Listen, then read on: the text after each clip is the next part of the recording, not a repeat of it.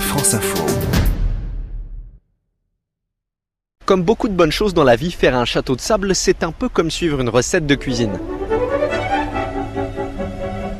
Maïté à nous maintenant. Alors, qu'allons-nous faire? Euh, un château de sable. Quatre euh, tours avec euh, des remparts. Et comme en cuisine, tout commence par les bons ingrédients, le bon sable. Pascal Thomas est sculpteur sur sable depuis 30 ans. Parce qu'il y a plusieurs types de sable. Il y a des sables qui sont très propres.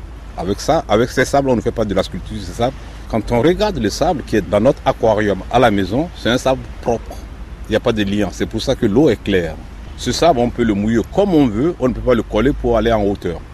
Donc, c'est le lien qui permet aux grains de sable de s'encastrer les uns aux autres. C'est le système du maçon, en fait. Il va falloir mouiller avec quelque chose quand même, hein, parce que ça me paraît bien sec tout ça, non d'abord. Ben, tu remplis de l'eau et tu le mets comme la piscine. Tu mets tout ici, comme ça, ça fait un château de sable. D'après les sédimentologistes, il faudrait dans l'idéal un seau d'eau pour 8 seaux de sable. Mouiller le sable, ça ne veut pas dire le mouiller n'importe comment. C'est-à-dire quand on fait son tas de sable, il faut le mouiller de manière à obtenir un bloc compact et homogène. Alors là, on peut utiliser le matériel nécessaire à faire de la sculpture sur sable. Donc vous voulez une cuillère plutôt que la fourchette pour mettre dedans? Le matériel, c'est quoi?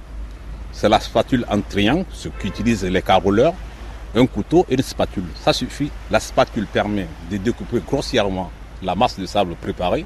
Pas de raison. Mettez-y un peu les doigts, personne ne vous en voudra. Mais c'est pas mal, hein Le couteau permet de dessiner, c'est-à-dire de sculpter, et le pinceau de lisser. Mais pour tous ceux qui travaillent à la pelle et au seau, l'étape critique, c'est bien sûr le démoulage du château. Et vous allez me passer le plat que vous avez à côté. Deux, trois. doucement, doucement. Attention. Euh, Regardez ça.